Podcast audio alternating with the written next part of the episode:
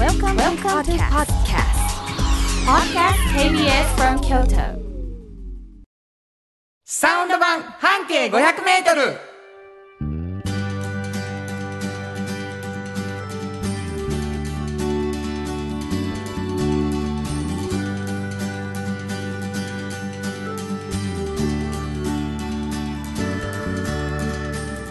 こんにちはフリーマガジン半径 500m 編集長の炎上真子です。サウンドロゴクリエイターの原田博之です。10月30日になりました、はい、もう怒涛の10月が終わっていくということでございましてね、あのーまあまあもう何ですか、あのー3年を過ぎてますから、うん、四季の話をね、はい。僕らまあしょっちゅうしてるじゃないですか。そうですね。僕大好きだと、うんうん10月、んまあ、11月ぐらいが。なんかこう寒くなっていくのが楽しみなんですよね。あなたはもうはいはい。ダメなんですか？もう毎度毎度のことでねはい。申し訳ないんですけど、はい。そうですね。これどういうこと？だんだん寒くなってきてるやうそうです。あの足の冷えからうん。季節を感じるんですね、だからこうもう本当に氷のような状態になってきてますよね。足の先が。そうそうそうそう。そしてあ秋が、うん。あ冬がそうそうそう。もうはい。もうわかるんです。何足の冷たさでもうこれはかなり到来してるなって そうですね。そんな紅葉とかでもなく、うん。あそもうそこが一番敏感に季敏節を感感じてる。敏感。うん。そうか、うん。だからやっぱりあれですね。ずっと聞いてくださってる方は、はい。夏前の進行の嬉しそうさったらなかったなみたいな本な当にそれも足から感じるんです。そうやな。そう。あれ？さあれ？冷たくない？私の体みたいになってるからね。そういうことそういうこと。そういうことですよね、うん。いや皆さんそれぞれに季節感じておられることだと思うんですけどねあのーどんな番組なんかようわからんまま聞いてくださってるはい。初めましての方もおられるかもしれません、はい。えー、炎上さんは半径 500m というフリーマガジンの編集長さん、はい。これどんなフリーマガジンでしょうか？はい、えーこれはですね京都にある、うん。本当にたくさんあるバス停の中からはいはい。一つを選びまして、はい。そのバス停を中心に半径 500m をみんなで歩きまして、はいはい。この人はちょっと変わってるなっていう方はい、もう本当にこんな考え方聞いたことないっていうような方うんうんうん。を見つけて取材している本なんです。なるほど、はい、これもう随分ね10年。そうもう11年目に、ね、になっていなるというね、もうそれこそ何回も季節を数えて、うん。えーいろんな京都のバス停からの半径 500m がそうねなんです。えーこう編集長の、うんそして編集長の仲間たちと一緒にですね、はい。こう浮き彫りになってきた、うんでこれがなんかすごい面白いっていうことになって、はい、こう紙面じゃ語りきれないから、はいはい。編集長ならこぼれ話を持ってるだろう。とうん。いうことで始まったのがサウンド版半径 500m でございます、そして、えーもう一つですね、うん。えー、炎上さんフリーマガジンをされていて、うん。おっちゃんとおばちゃん。はい、これどんなフリーマガジン？これねこの間もちょっとあのある大学に行くことがあったのうんうん。でお話ししてたんですけど、あのこの題名を聞いてまあみんなあの対象者がまさかねはい。学生さんだとは思わない、はいはい。はい、だからあのびっくりされるんですけどでも今びっれくりした人いるからね。あそうですよね。対象者は学生さんの？そう。その、ま、フリーマガジンのタイトルが、うん。おっちゃんとおばちゃん。そうなんですよ。なぜなぜ？これね、うん。あの今学生だと言っても、うんうん。いつかこういうねおっちゃんとおばちゃんと呼ばれる年齢にみんないつか絶対なるんです。なるな。うんなるで。なるんです、うん。これうちのクレ副編集長もね、はいはい。それはもう熱弁してました。なるなるんだからねみんなって言って、うん。言ってました。でなった時にあの仕事ってね本当に結構なウェイトを占めてるもんでね一日のの中でね、うん。うん。でそれが面白いなっていうね。なるほど。もう明日の朝もまた面白いなと思って目が覚めるっていうね、はいはいまあ、そういうことを実現している人がいっぱいいて、うん。その秘訣を聞いてる本ですね。なるほはい、いやもうこれもやっぱりちょっとこぼれ話聞こうよっていうことになりましてね、はい、まあ、2つのフリーマガジンが柱となってうん始まって、はい、まあ、3年、で皆さん聞いていただいたかもしれませんけれども、はい。来週先週ですか、うん。先週にはですよ、うん。このサウンド版半径 500m がはい、この KBS 京都の70周年うん。特別番組としてよ、本当にありがたい。3時間の番組させていただきまして、ねえ。ありがとうございました。はい、ありがとうございました。えーというわけでね、あのーなんか一つずつうん。こう、ハードルを超えてはい、ちょっとずつ、もしかしたら大きくなってきてるのか俺たちは。そうかもしれないですね。と思ったりしながら、はい。えー気持ちをね引き締めてえー10月最終週もやっていきたいと思いますが、はい。実は皆さんからお便りを欲しいと思っています、はい。メールどこに送ればいいですか？はい。メールアドレスは500アットマーク KBS ドット京都。数字で500アットマーク KBS ドット京都。こちらまでお願いします。ということで KBS 京都ラジオからお送りしていきます。サウンド版半径 500m 今日も張り切って参りましょう。サウンド版半径500メートル。この番組は山陽火星トヨタカローラ京都東和藤高コーポレーション大道ドリンコミラノ工務店かわいい釉薬局アンバン和衣あん日清電機の提供で心を込めてお送りします。産業化成は面白いケミカルな分野を超えて常識を覆しながら世界を変えてゆく。もっとお真面目に形にする産業化成。大道ドリンクはドゥはド塩はコンソーダイナミックドゥドリンクカンパニー心と体に美味しいものをダイナミックにブレンドします大道ドリンクこれからは自分中心の人生を生きよう。生まれ変わりたいあなたのために大人が輝くファッションブランド。かわいい。京都で建築を続けるミラーの工務店。誇りと情熱のある仕事でお客様に寄り添い信頼に応えます。これからもこの街とともに真心こもった確かな技術で社会に貢献する。ミラーの工務店。新庫編集長の今日の半径500メートル。このコーナーでは京都市バスのバス停半径 500m のエリアをご紹介するフリーマガジン。半径 500m 編集長援助進子がページに載せきれなかったこぼれ話をご紹介します。はい。もうあのーおなじみになっておりますというかね、うん。本当にこの番組の中心的なコーナーですけれども、はいえー先ほど紹介したように一つのバス停の特集ではい。編集長が見つけてきた何菓子を今から紹介していただきます。はい。でリスナーの皆さんにはですね、あのーそれがどこのバス停かを最初はお教えしません。うんうんでこうは話を聞いてる途中であははあそこのバス停やなみたいになっていくのが理想。はい。ところがまあやっぱりなかなかヒントなしでは最初からイメージも湧かないだろうということで、うん。毎回編集長の方から秀逸なヒントをいただいております。はい。今日のバス停のヒントをいただきたいと思います。はい。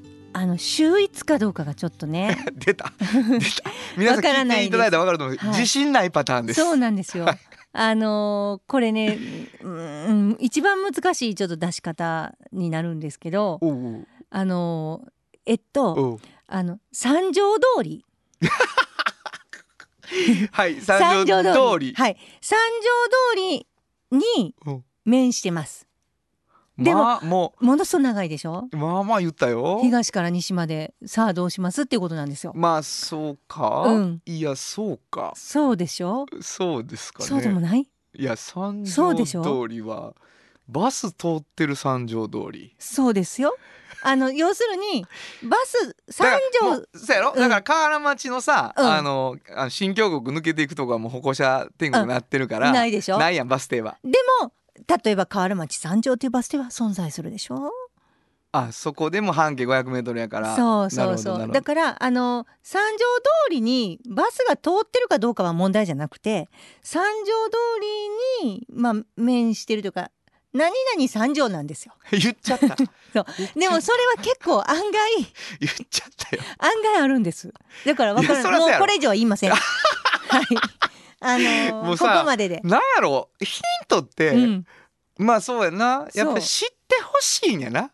分かってほしいんやな、でもな開幕見当もつかなかったら、うん。出してる意味もないし。そうやだからやっぱちょっとそうちょっとサービスなんですねあなそうそうたがねそうそう、はい、何々三条です。そういうことです。そうそう。結構あります。あ結構あるか、はい。もう結構あると言い張る。じゃあはい。皆さんもう何三条かだけ考えてください。そうです。はい、はい。どうぞそこの何そこのね、うん。ピザ屋さんなんですよ。おうおピザ屋。ピザ屋さん、うん。であのニューヨークスタイルのピザをうん。あの京都でやったのはここが初めてなんですけどね。だからあのイタリアンタイプとかは割とあったんですけど、うん。そのチェーン店じゃなく、はい。ニューヨークスタイルのピザを最初にやったピザ屋さうんんなんです。なるほど。でこのあの新井さんっていう方がやったんですけどこの新井君は、はい。このピザ屋さんをやったきっかけがもう奇妙すぎて、うんもうなんでこうこういうことになるかなっていうねもともとまあミュージシャンでバンドもしていておいおいおいでまああのすごく認めてる男の子のミュージシャンを自分が自分も男性なんですけどあの盛り上げて盛り立てていこうというような活動もしながら自分もミュージシャンだったっていうんうんううんうん背景はあるんですよ。はいあるけれどその、まあ、そこなんてまだ全然ピザ屋さんに行かないでしょ？でこの人ね大学時代に大失恋をするんですよ。大失恋な。失恋。で、あのもう結婚も考えていたし、はいはいはい。もうその女性なしでは生きていけへんってぐらい好きやったんですね。でもまさかのこう失恋で、はい。もうね気力が全部なくなってしまったんですよ。はい。でもうね自記分憶がなくなってしまった。もうどうしていいか。だだってねその子と結婚するために公認会計士になろうと思っあてもう勉強もしてたし、もうなんかそれしか考えてなかったんですよね、自分のもう人生って。はいはい。でもそれがもう全部なくなってしまったから、もうどうしようって。でそしたら、まあ、よよくねここっからはまあドラマとかであるけど有名になりたいなってまず。有名になって見返したいなとか。あなるほどね。うん。はいはいはい。で有名になるためにたまたまほら音楽やってたでしょ、はいはいはい。でちょっとプロデュースしたいなっていう仲間もいたし、うん。その子を全面的に押そうと思って、はい。もう気分をバンって変えるんですよ、うん。これもまだピザは関係ないでしょ？関係ないな。うん、全然まだピザに行かないんですよ。でこれで自分はその子をこうプロデュースしてたらその子結構ご存知ないかな？あのハンサムケンヤンって言って結構ね有名になって、あ一緒にやったことあります。あ本はい。当にすごいあすごい。本当ですか？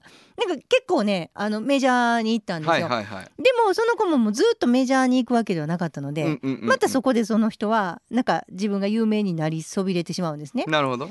どうしようかなって思ってた時に、うん。そのいろんなプロデュースをするために借りていたスペースがあったんですね。はい。それある居酒屋さんうんのうん。近所の中の、あえ居酒屋さんのビルの中の一室借りてたんです、はい。でその居酒屋さんが辞めるって言い出した。なるほど居酒屋さんが辞めるって言ったら自分のそのスペースがなくなるでしょ。だからそれが理由で居酒屋さんを引き受けるんですよ。なるほど。自分の場所を守るために。そう。で、ん。そこで初めて飲食の道になるほどなるほど。うん。これが思いのほかもうめちゃくちゃ楽しかったんですよ。はいはいはいはい。あでそういうことがあんやな。そうそうそうそうそう。うんでそこで何をしてたかというと、うん。こう自分が作る空気感とか、うん。音楽とかね流してる音楽とかね、自分が作るお料理とか、はいはい全てがこうね人が集まって楽しむ場になってる。なるほどなるほっていうことに気づいたんですね。どはいはいはいはい。バー作りをしよう。もうこれは結構ねもうかなり考えてうんうん。あの行き当たりばったりじゃなくはいはいはい。バー作りをすることにしようってそこでうんうんうん。決心するんですね。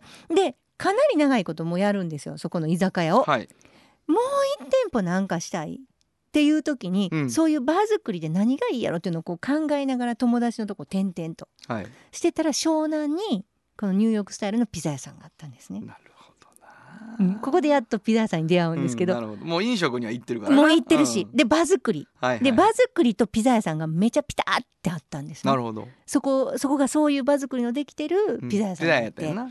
でもうそうなってからはもう全部あの取り寄せて、うんうん。それ専用のものを、はいはいはい。焼くものも、はでこうケースも。うん。で今またちょっと改装してすごい可愛いお店に変わってますけど、うん。あ今言いかけましたけどそのあある通り にこのピザ屋さんができてる。めっちゃめちゃでかいピザ。ニューヨークスタイルの、そうなんや。かなり大きいです。でそれがその彼の音楽と一緒にあの流れていて彼の,、えーあの好きな音楽と一緒に。そうそうそうそうそう。流れてるんですけど楽器を持って入ってきたら割引になるんすよマジで？そう。あそうですか。えまたその辺の地域が若干ライブハウスも近いから。さもうええよ。大体分かる？分かってきてるかなんでわかります？うん。えなんでわかりますか？まあねあの西の方ですね。そうです。はいわかりました。そうですそうですそうです、だから、うんまあ関係者やしね俺は。あのバンドマンとしてもあそうですね。そっかそっかそっかそっかそっか、じゃあ新井君を知ってる？うんあの知ってました。全然違う呼び方してますけど。おそらく彼だろうと思って聞いてる人がいますけれど。もすごいですはね。新井ポテトさんがやってる。せやね、うん。俺ポテトで覚えててそうなんですか？ええでだ彼ドラムでケンやボーカルボーカルとかギターでちょっと一緒にステージやったことが結構有名なんですか？いやもうそうハンサムケンヤがこうガーって来た時がありますからあーそうねなんかそうなんか。うんそうそうそうそえ知らないですか？って何回も言われて、あ存じ上げてないですって言ったんですやすごい可愛らししいね、あうん。のいつもいつも何かどこかが可愛いんですよポテトがやることって、えあのっていう印象はありますけどね。でもなんか場作りっていうのから、うんうんうん。まあそこがそれができるアイテムとして何か食べ物を探し当ててピザに行くっていうのが私はこうピザから入るじゃないですか普通、はいはいはいはい。場作りから入るっていうのが。面白いね。まあそっからこう自分のイメージしてる場としっくりくるものっていうのを多分ゆっくり探したんやろうなと思いますけどね。なるほどね、うん、だ彼らっていうか彼を知ってるとああなるほどピザかって思えるものではあるんですけど、えーバス停を聞きたいと思います。はい、えー、これは西王子三条です。はい。というわけでございまして、はい。新語編集長の今日の半径 500m 今日は京都市バス西王子三条停留所の半径 500m からでした。FM94.9 メガヘルツ。AM 千百四十三キロヘルツで KBS 京都ラジオからお送りしています。今日の一曲。はい、ここで今日の一曲なんですけど、うんうん、もうあのーちょっと,、えーと10月の10 90かな？映画がね、はい。あのあったんですけど僕が出てる、うんうん。あのそれのオープニングの曲がね、はい。あの若干こう EDM っぽい曲だったんですけど、うんうんうんそれを作る時にもうめっちゃ聴きまくったんですよ。はいはい。であの結局まあ小松くんっていうのに作ってもらうんだけども、はい、えー EDM の曲で「ピザ」って「ピザ」っていう曲が その名もピザ はい、それを流したいと思います。えー、マーティン・ギャリックスでピザ。本当はここでジャスラック登録の名曲が流れてるんだよ。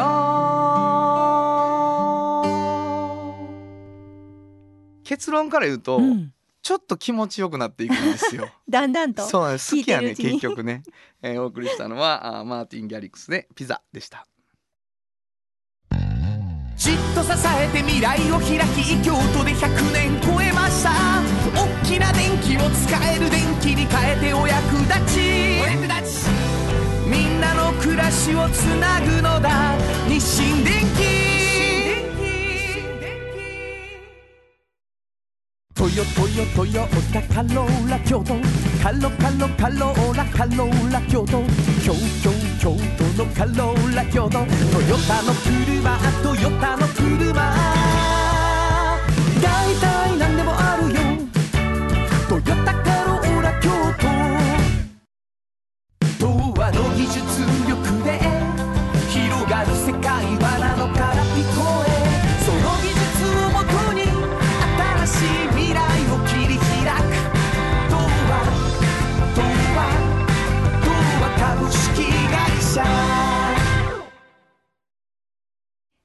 博之の音楽機構。このコーナーは私炎上真子が独断と偏見で原田さんの曲を皆さんにお届けするコーナーです。いやありがとうございます。はい、あのー今日はですね、うん。これ珍しいことなんですけど、はい、音楽機構にはい、ゲストをはい、お迎えしました、えーはい。まずは自己紹介をお願いします。はい。はい、えっ、と福島明彦と申します。よろしくお願いします。よろしくお願いします。いします。もうですね、うん福島明彦さん。はい、どうします？炎上さんから紹介してもらえますか？はい、まあ今回の原田博之の最新アルバムアンコールのはいはい。エンジニアでギタリストでプログラマーを担当してくれました。はいはいはい。そしてまたバンドシーズロストコントロールのギターボーカルとしても活動されてます。これはもうあのー配信業界ではね、はいシーズロストコントロールまあちょっとちょっと2の中では話題になってるバンドのギタリストでございます誰よ誰も知らない。いやいやそんなことないですよ曲曲名はあてかね、その曲はすごく有名ですけどね。そうですね。そその名前の同じ曲名のあのバンドもやはるしね。そうなんですよ、はいでも何が好きかがもうババンド名でわかるっていう状態になってるとは思うんですが、はいはい。えーまあ、今回ですね、うんもう本当に僕はお世話になりまして、はいでまあプロデューサーにほぼ炎上さんをお迎えしてですよ、で、あのコープロデュースみたいなことだったんですけどほぼもうプレイヤーとしては福島君がうんあのもおおむねうもうエンエンジニアやし、ほぼほぼ。すすべてもうねほぼほぼやったと。はい。大体全部弾きました。まあ、ベースをね有田さんっていう頼むはいっていうことがあったんだけど、うん。僕がずっと一緒にやってもらってる有ちゃんにやってもらいましたけども。えーまあそんなことでそうですね。園長さんが独断と偏見で、はい。まあ、紹介していただくというコーナーそうですね。まずはまあ教え子でいらっしゃる。福島さんはそうなんです。そうそうそう。そう田さんのね、はい、だからもうあの18の時に、うん、そう。うんあのそうです。18年前18の時に そうそうです。あの原田さんに出会いそうですね。そしてもう本当に先生としてもう当時だからえっ、と30当時36歳ね。5とか6 18歳の差がある2人がはい。18年前に出会い、はい、そして今 ねわからん。一緒に仕事をする。はいタイミング。どうようわからんわ。タイミングよくね。いや本当にでもね、はい。あのやっぱりこうずーっとあれですか？高校時代からやっぱ受けた衝撃この先生から。大きかったですか？やっぱり授業中にうん。言うていいのか知らないですけど、授業中にギター持ってうん。歌うんです。じゃおかしいやろその話も。だからもうな本当俺の教え子が俺を紹介するときにうん毎時間歌ってたっていうみたいな話をするんですよ。年に2回やから。うん。20回のうちの。はい。でもどう紹介するかっていうとそうなりますよね。しかもね。しかも人の曲じゃなくて自分の曲っていうのが。うん。もうなんやろ。人から聞くとこんなあかんか俺って。いやいやいやだそれがよ,、うん。よか。それがまあずっとずっと続いてるので、はい。印象としてはね。いやあのねやっぱもうその時のその原田さんの輝き具合をねうん。あのよくこの福島君から聞くんですけどもうねキラッキラしてたって。ね。いや今もキラキラそらね。ああはい。ですよ 続ねい続いてるから、ことある？もうこれ何どういう回なんですか？要するに大ファンなんですよ。彼は。あのー。いやいやもう今回はもうだからもう本当はまあどっちかというともうねあのーダメ出しされながらいやいや。やられややっていただく感じでしたよ。い。いやいやいやいろいろね。うん。なんかどんな風にっていうのを考えた時にはこんな風にしたいなみたいなのは、まあ、私もかなり言いましたけど、ありますか、まあなんていうか少しうん。ちょっとオルタナぶってみようみたいなはいはいところははいはい。は共通項であはい。りましたね。ありましたね。でそう原田さんのね持ってるこうポテンシャルもねすごいそうっち方向にクって引き出したつもりなんですけど、ありがとうございなんかはい。ね、それこそだからじゃ、ね、服とかに例えて、うん。まあ、こういうジャケット着てみはったらどうですか、うんみたいなのをめっちゃかっこいいから似合いますよみたいな感じですよをね。2人でプレゼンをして。そうそうそう。まあこれあのー聞いてください「アンコール」っていうアルバムなんですけどね、あのーあれ？原田そんなステッチの入ってるジャケット着てたみたいなね。曲がいくつかあるよ。そら。あれ？これこの色は珍しい色のジャケット着たな今回はまあそっからこうあ意外と似合うやんみたいなねうん。声が聞こえ出してますから、はい。えありがたいですうん、いね。やまあ着続けるっていうね、うんそうなんです。でまたね発掘していったっておかしいですけどそのアンコール気分ではい、YouTube で流してはった曲がね、はい。まあ、私間近で聴いてるじゃないですか、はいはいもういい曲ゴロゴロあって、うんうんもううわこんなんもうもう一回ちゃんとアレンジしてまたやったらいいのにと思ってたのでそれをまあ福島君に相談しまして、僕もそう思うっていうことで。いやありがとうございます。はいまあまあそんな中からあのーこう厳選して厳選してね、はい10曲がまあ選ばれて、うん。でもちょっとちょっとずつ流してますけどこの番組でも、はい。今日はもうあの一緒に作ってくれた本人が来てくれたっていうことでそうなんねですよね。園長さんなんか一曲選んでいただく感これじなんですね今日はね、うん。もう中でもアンコールの中でも私めっちゃ好きな一つなんですけど「はいはい。あの時間をかけて」っていう曲があって、はいこれはね福島君のギターと、もうね18年の時を経て あの、一緒に恩師と演奏するギターアコギとエレキのねこのバランスのいいことをみちょっとみんなに聞いてほしい。このすごいところ。いやありがとう、まああめっちゃかっこいいよね。まあちょっとやりすぎたかなといやそ思いながらも。いいやあのー素敵うん。なんでしょうちゃんと外に向かってさ、うん。あの自分たちのノスタルジックだけでやるんじゃなくてね、はい、なあのーそうですね、うん、この曲はいい曲だし入れましょうよって言ってくれたので、もちろんですよ。あのー分かったって言ってややってもらったんですけど、あのーいくつかの工夫を園長さんもしてくれてですねそうですそそううです。えーいくつかの階段を上がってですね、うんもうアルバムの中でも人気のある曲にいや本当なりにましたね。やっぱりあの高高野祭というかね、はいはいはい学園祭っていうのがテーマになった曲なのでねなんかその雰囲気を本当に出そうと思って必死でした私。まあちょっと聞いていただくのがいいんじゃないかなと思います。じゃあ園長さん紹介してください。はい、えー、原田博之アンコールから時間をかけて。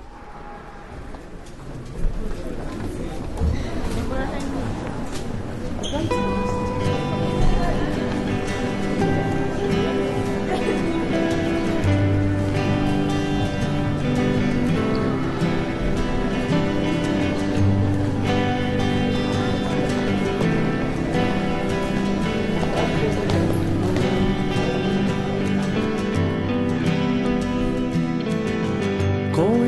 の後片付けはどこか静かだった。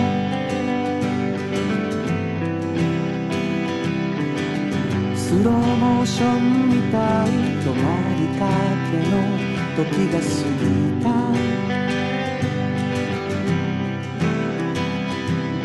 照明に照らされた侍役目を終えたセットが並ぶ。取り壊して散らかし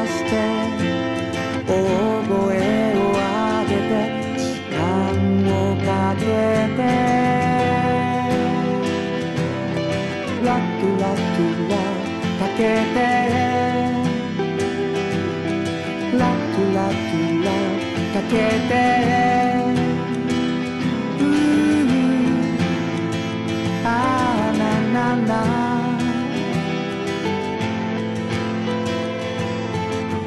遠慮なく後輩は焼却炉へと全てを運ぶ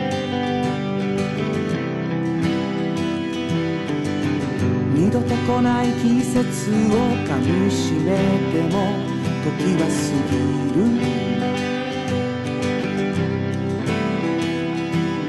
告白されたり写真撮ったりすれ違いざま抱き合ってみたり声をかけて少し離してわざとはしゃい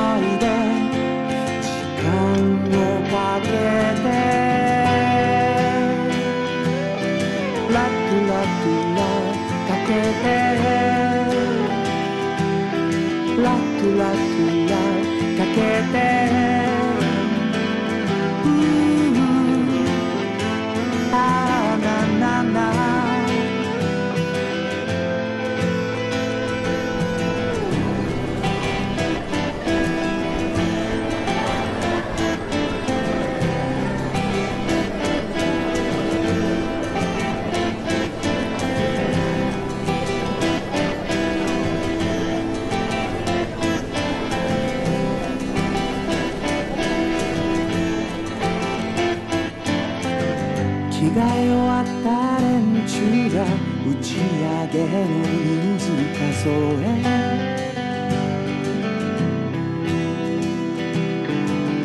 何も名残なんかないような顔で背中を向ける。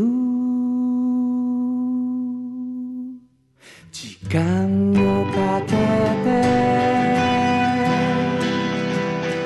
ラクラクラかけて。ラクラクラかけて。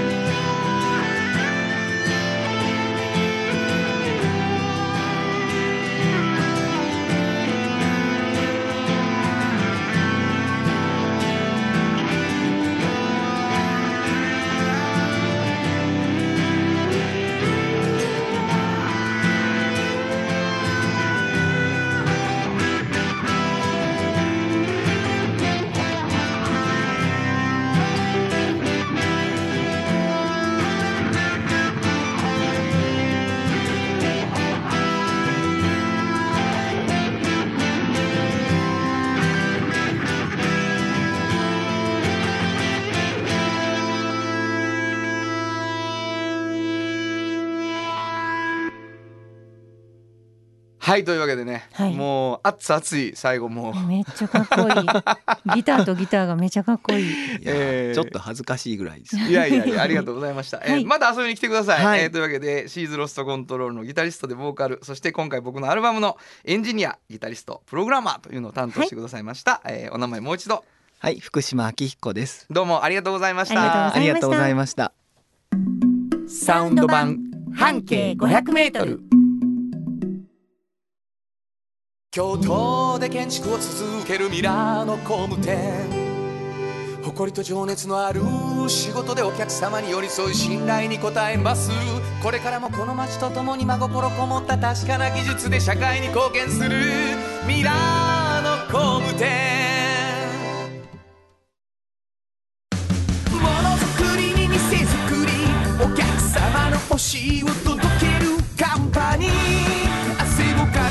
びを共にトータルソリューション藤高コーポレーション藤高コーポレーション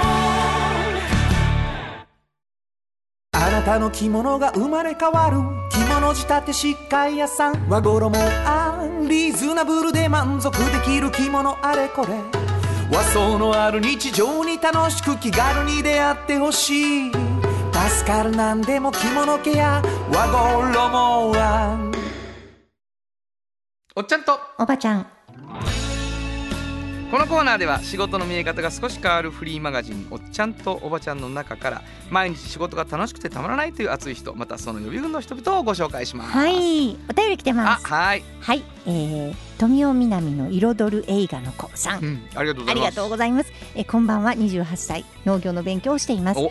最愛の彼氏さんとラブラブしている時、他の進路に向けて最大にして最高に努力している時、うん。いつだって聞いてます。お読んでくれたら嬉しいです。おすごいやん。嬉しい、こんなん言われてありがとうございます。もう全然20代でしょ、うん、だからあなたのためのコーナーですから。本当に、ね。うん、でそしてそのコーナーを聞いてくれてるってことでしょ？そうそう、嬉しいなめっちゃ嬉しいです。あもうビシバシ送ってきてこれからも。本当に？送ってきてください。あのー、20代の方に聞いてほしいおっちゃんとおばちゃんのコーナーどういうことかっていうとね冒頭も言ってましたけど、いつかはおっちゃんとおばちゃんになる。はい、そして仕事をするっていうので人生の中で時間の中ですごくたくさんの時間を使う。はい、だからおっちゃんとおばちゃんになっても楽しく仕事してる人ってきっと参考になるよみたいなことでね、うん。うんうんそういう人いっぱい紹介する本っていう風にね、はい、えー冒頭でも言ってましたけど、うん。えーどこかであの編集長が書いた記事をうん。今日は紹介していただくわけですが、今日どんな方を、えーっとね、あのー最近ね、うん。あのー取材をしてすごい本当におっちゃんとおばちゃんやなって実感した人なんですね。はいはいはい。でそれはあのめちゃくちゃ今がピークやっておっしゃってたんですこの方。今えーっと50代なんですけど、はい。もう本当にあの人生のね今までいろいろあったけど今が一番楽しいって。でその理由に一つはあのこの方 LGBTQ で、はいはいはいあの自分がそうだと気づきはい。で、えーそれを分かってから、うん。いろんな行動が変わってくるじゃないですか。はいはいは変わってからもう人生がめっちゃもう面白い面白いなってきたんですって。いなるほど。私この方のことで思ったのはまずこの方音楽家であのジュビちゃんっていう方なんですけどもう名前をジュビちゃんで通してはるのでアルファベットでね、はい。ジュビちゃんって呼びますけど、はいもうジュビちゃんは自分がまず音楽で今クラシックのコントラバスの奏者なんですけどそれに行くのも時間かかったし、はいはいはいはい。ゆっくりゆっくり時間かけてそこに行ったし自分が、まあ、性同一性障害で、はい。あのちょっと女性の心を持ってるなっていうのに気づいたのも40代になってからなんですね。だからゆっくりゆっくり自分のしたいこととか自分がどういう人間で何を好んでいるのかっていうのを気づくタイプ、はい。だからいろいろあると思うんですよ。おっちゃんとおばちゃんいろいろ取材しててもまあ最初からね夢を叶える人もいればいろいろ紆余曲折あって今の道に行く人っていろいろあって私全部正解やと思ってて、うんうん。最終的にその自分がめっちゃ今楽しいって思えたもん勝ちだと思うんですよ。でこの方はゆっくりゆっくりやけどもう確実にそっちに動いてたんやなっていうのを自分で分かったはって今めちゃくちゃ楽しいと。なるほど。うん、だからそこに行くまで確かに時間はかかったんですけど例えば、えっと、音楽はもともとまあクラシックは聴いてたけど、はい。まさか自分がクラシックの方に行くとは思ってなかったし、だから、えっと、なんやったらもう高校の時なんかはポップスで j p o p でバンドも組んでたし、うんはいでユーミンのカバーとかもしてたし、ギタリストやったし。ギタリストだよね、うん。はい。でそのままそうやってあの有名な感じになっていこうっていう動きもあったけどなんかやっぱちょっと自分がみんなの、まあ、コピーしてはるバンドとか聞いて聞いてみてもレベルが違うなと思って。である時どうしようかなと思ってる時に何にも弾いたことがないコントラバスをうん家に飾らへんかって言ってもらうんですよ。すごいね。うん。そうそうそう。飾っといたらいいんじゃないって言って5万円で。うん。引き取るとこから始まるんですけどまあいいかなって思ってオブジェとしてもっていうことで。人生何があるか分からへんでしょ？ょほんでどうせねまあなんか音楽っていうので身を立てたいなと思う時にこれ弾いてる人少ないんやったらやってみようかなってもう家に置いてあるしな。そうですよ。だから二十歳過ぎて音大をそれで目指すんですよ。はあ。えコントラバスでな？コントラバスで。すごいね。うん。でもやっぱりそれでまあいけて、うん。で今奏者としてやってはるじゃないですか、はいはい。だからなんかどこが遅いとかなくって気づいた時にやるかやらへんか。いやーすごいな。でもそのまあコントラバスに顔がついてるわけじゃないしさ、うん。別に意思もないけどさ、うん。俺いるで ここにいるでってずっと言ってるけども全然違うポップスやったりとかしてるそうそうそう。時間があってさうん。ではって目合うんやろな。そうやねある日、うん、君と一緒に行くのか俺はみたいな感じやろね。なんか LGBTQ のことも自分で気づいたのがなんかねあのある時その、まあ、男性なので、はいあの黒の傘って多いんですって男性って。でやたら黒い傘をさして、まあ、あ雨の日は歩いてたけどパッと傘屋さんで、はい。そのピンクの ピンクの水玉の傘を見た時にうわ差したいと思って買って刺した時にもうもうなんか今までないその満たされ方をしたんですよ。なんてこのピンクの水玉の傘を刺すのって気分がいいんやろって。その辺から自分の違和あれっ感てなってね。そうそうそう。だからコントラバス奏者になってからも塩ビ服みたいな黒いのが着てたけど、なんか嫌やなと思ってたけど一回スカート履いてみたらめっちゃこうテンション上がってもうそれで自分があすごいこうしてたら楽しいんやってことが分かって。なるほどな。だからゆっくりゆっくり分かる場合があるんですよ。いやそうですね、うん。そのジュビちゃんは実は僕は、うん。うんあのーライブっていうかお芝居見に来てくれて、はいはいはい。ライトクラブを、うんうん。でエンディング曲を聴いた時に、うん、あの声をかけてくださってね。はいはい。で原さんあのよかったらアレンジとか、うん。あのどうですかね？って言ってくれたんですよもう嬉しくてね、うん僕でお願いしてはい。ほんでっていうことがあったのであのそれからいろんな話もするし仲いいですよね。はい。でこうやって今回炎上さんからジュビちゃんのことを聞くとうわ、はいはいそういう僕が会った時はもうあの女性としてうん。なのであの彼女といろんなことを作ってきたんだけどお話を聞くとああそういう風にしてあのあのジュビちゃんが出来上がってるんやなって思いますすね。ね。だから今はもう作曲とかもされててね、そう自分で。ねでそれもすごい世界が広がったんですよ。前から作曲してたのにそういうふうに自分が何者かとか何が好きかって分かってからの作曲はめちゃくちゃ変わるんですって。世界が広がって。もうどんどんいってる感じがねうん。ここ数年でね。うん。すごいなと思って。いやーわかりました、い。えー本日のおっちゃんとおばちゃんご紹介したのは？はい、えーコントラバス奏者のジュビちゃんでした。サウンド版半径 500m 今日のもう一曲。はい。ここでもう一曲なんですけどまああのーハラダイスで、えージュビちゃんがあの自分たちの仲間と、うん。えー来てくれてですね、えー僕の曲を演奏してくれたものがアルバムに入ってるので、はい今日はそれにしたいと思いますね。はいえー原田博之で「夢のないライオン」。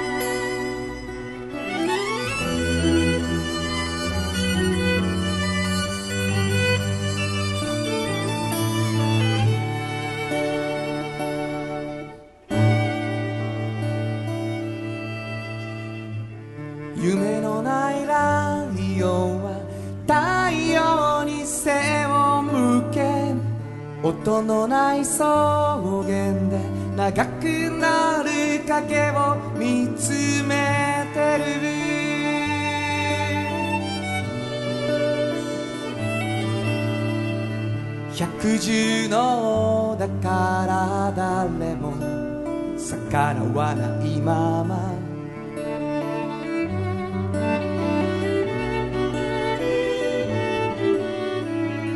幼少の頃を過ごした。互いも持たず。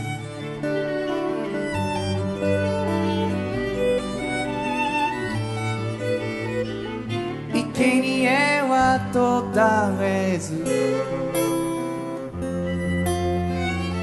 贅沢こと書かず。競争は愚か努力の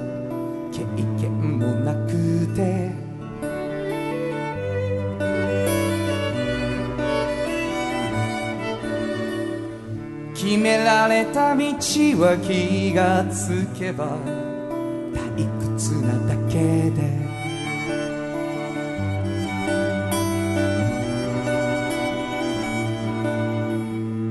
耳鳴りだけを残し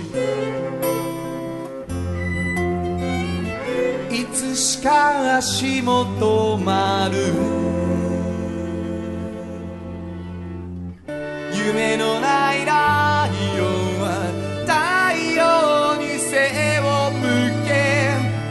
音のない草原で長くなる影を見つけ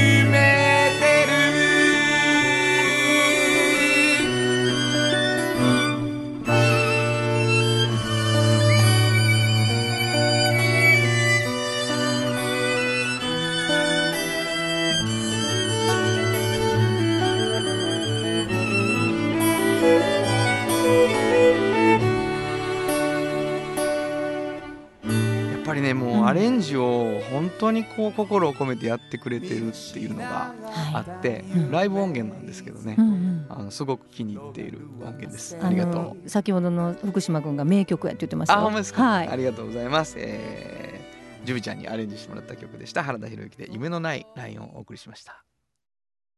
童話の技術力で広がる世界はなのから聞こえその技術をもとに新しい切り開く童話童話童話株式会社あなたに寄り添い毎日をそっと支える有薬局っていう薬局明日をつなぐ有薬局じっと支えて未来を開き京都で100年超えました。大きな電気を使える電気に変えてお役立ち。お役立ち。みんなの暮らしをつなぐのだ。日清電気原田博之のサウンド話。このパートはサウンドロゴクリエイターとして大活躍中の原田博之がサウンドに関するあれこれをお話しさせていただきます。ありがとうございます。はい。あのー先週のはい。ラジオハラダイスの中でですね、はいはい。えーご紹介したというかサウンドロゴとして流れていて気づいてくださった方もおられたかもしれないんですけども、はい。新曲が、はいはい。あのありましてですね、はい。あのーこのラジオ聞いてくださってる方は覚えておられるかなと思うんですけども北川一生さんというはい。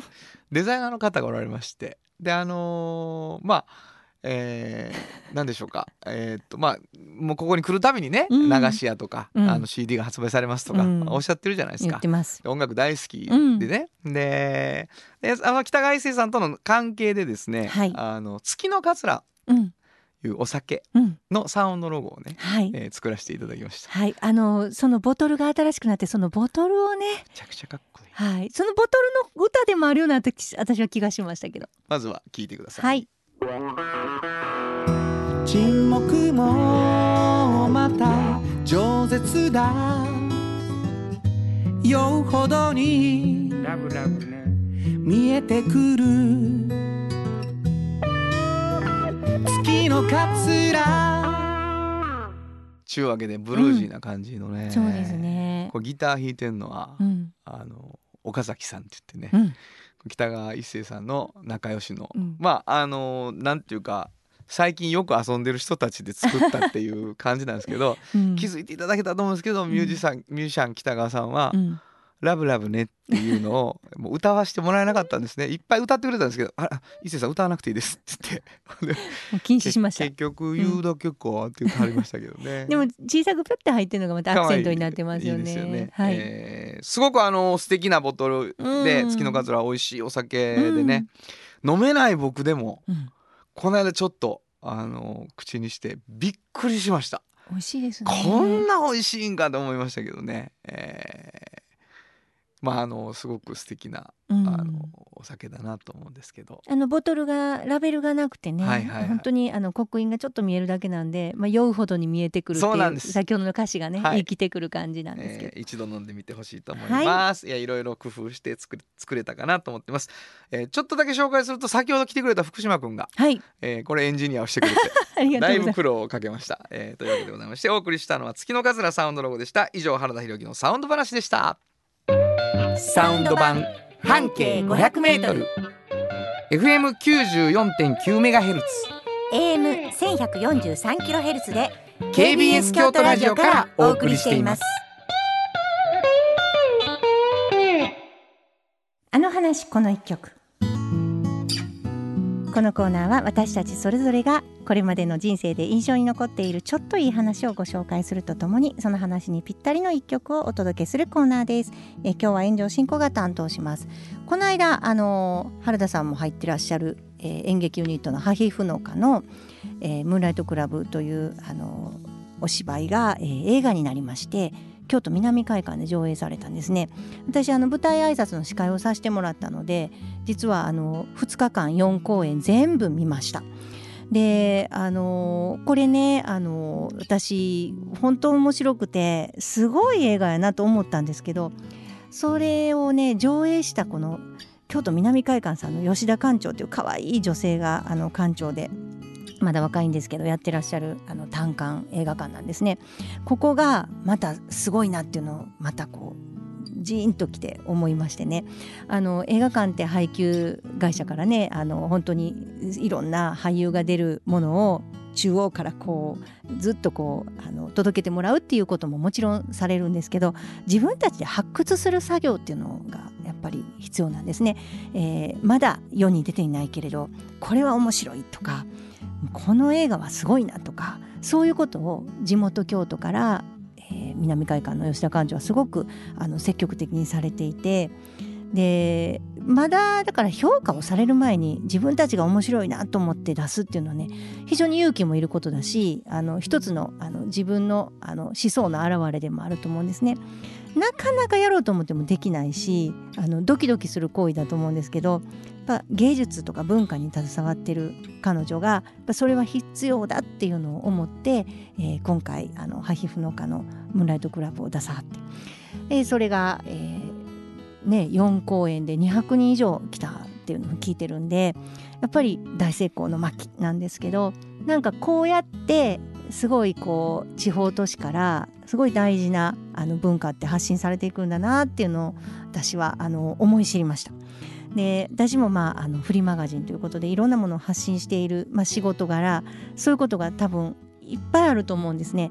えー自分たちが先に見つけてでこれは絶対あのみんなに見てほしいとか読んでほしいと思うことを私もこれから頑張って見つけていきたいなとますます思いました。えーなので今日は、えっとちょっと力強い女性の、えー曲がいいかなと思って、えーこの曲を選びました。えーブロンディで「ハート・オブ・グラス」。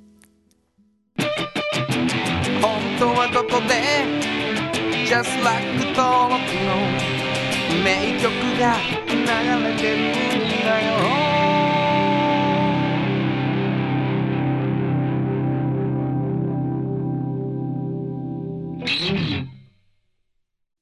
産業化成は面白いケミカルな分野を超えて常識を覆しながら世界を変えてゆく。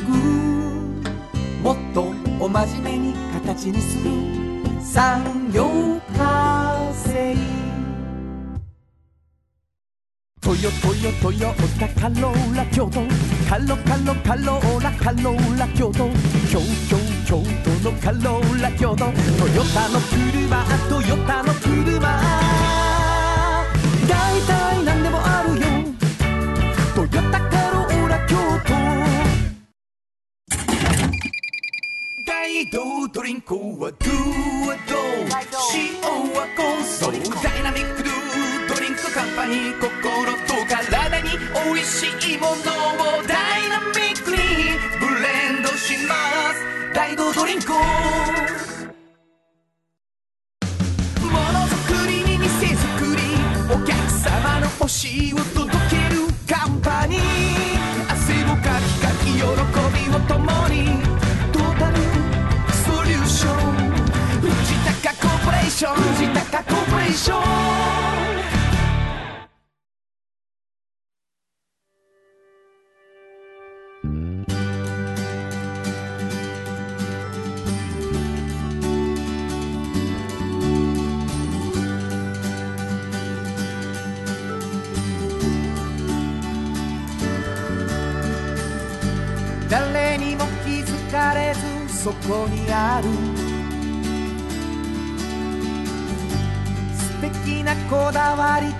哲学を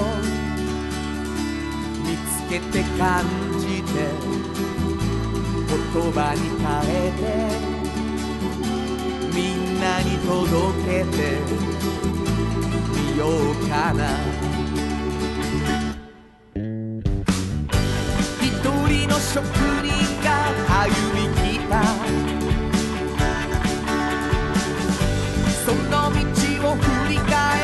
遡るきっとそれは誰かが未来を描く。道しるべにだって。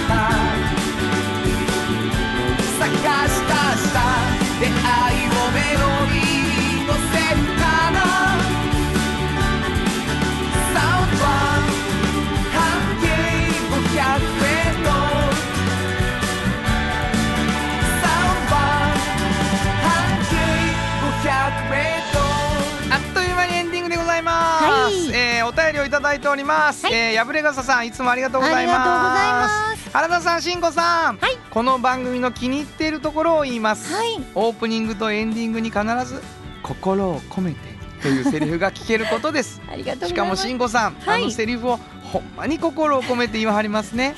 あの抑揚とっても好きです特にあの部分を聞いて慎吾さんは放送とか朗読とか演劇とかそういう方面を志したり携わったりしてはったんやろうかって思ったりしています。してないですけど嬉しいです。そんなことを言っていただいたらめっちゃ嬉しい。本当ですか？あの心を込めてっていう言葉を待ってるんですって。うわもう頑張って、頑張ろう。ん、だからこれもう俺たちさ、うん。あの3年と1か月が今日で過ぎるじゃない、うん。ほんでまあ特番にもしてもらったし、うはいやっぱ心を込めていくというねね。ことをもう僕自身ですけど、うん。あの慎吾さんはやってはるんだと思いますけどね、はい。あのやっていきたいと思います、そしてあの心を込めてお送りした結果としてさ、うんうんうん。お便りが欲しい。本当に。聞いているあなた。送ってください。はい。あのフリーマガジンがなかなか手に入らないとか、はい。えー京都から遠い場所で聞いてくださってる方もいっぱいおられると思うんですけども、はい。えー毎回ですよ、うん。毎回2名の方。はい。フリーマガジン半径 500m とおっちゃんとおばちゃんそれぞれ1冊ずつプレゼントしてるので、はい。あのお便りください。そして、はい。えープレゼント希望の方は住所も送ってほしいとね、はい。思っております、えーメールアドレス教えてください。はい、メールアドレスは500アットマーク KBS ドット京都。数字で500アットマーク KBS ドット京都。こちらまでお願いします。ということで午後5時からお送りしてきました。サウンドマン半径 500m お相手はフリーマガジン半径500メートル編集長の炎上真子と。サウンドロゴクリエイターの原田博之でした。それではまた来週。サウンド版半径500メートル。この番組は山陽火星トヨタカローラ京都。東和藤高コーポレーション。大道ドリンクミラノ工務店。かわいい釉薬局。アンバン和衣。は日清電機の提供で心を込めてお送りしました。